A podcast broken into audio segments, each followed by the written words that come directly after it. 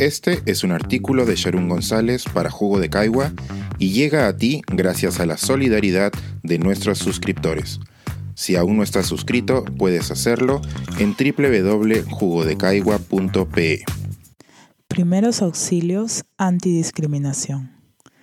¿Qué haría usted si fuera sujeto de discriminación?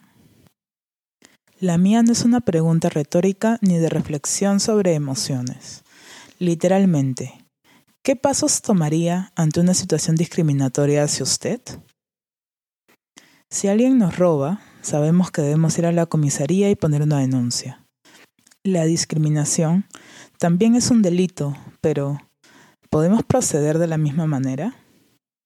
De acuerdo a la primera encuesta nacional sobre diversidad cultural y discriminación realizada por Ipsos por encargo del Ministerio de Cultura, las comisarías son uno de los lugares donde ocurren más casos de discriminación.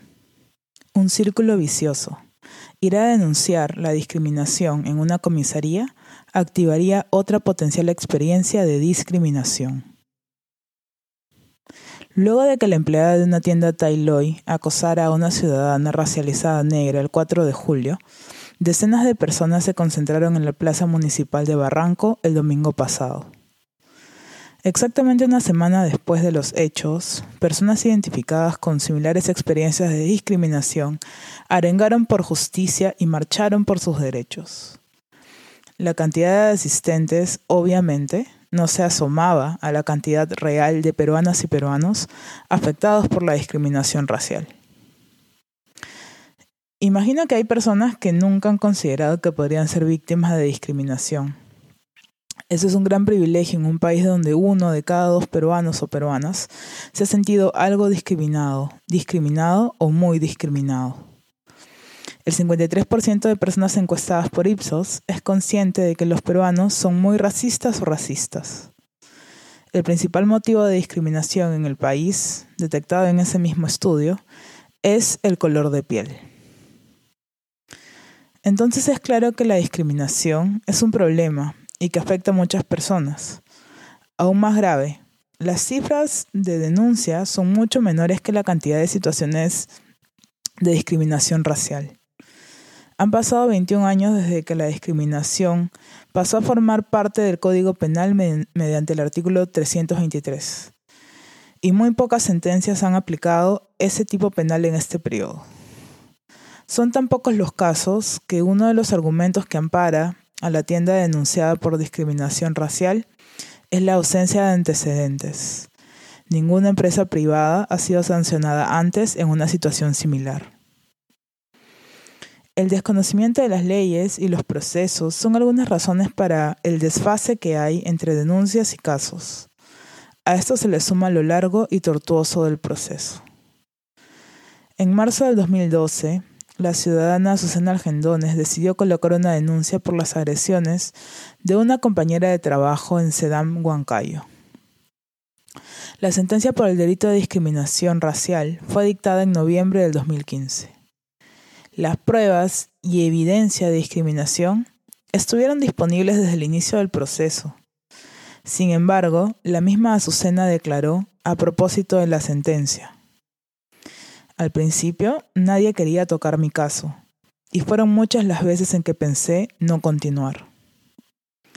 Si a ella le fue difícil continuar un proceso con pruebas de por medio, podemos estimar ¿Qué sucede con el grueso de los casos en los que no hay evidencias? ¿Es posible siquiera pensar en denunciar cómo nos miran en la calle o cómo nos gritan nombres y adjetivos desde los buses?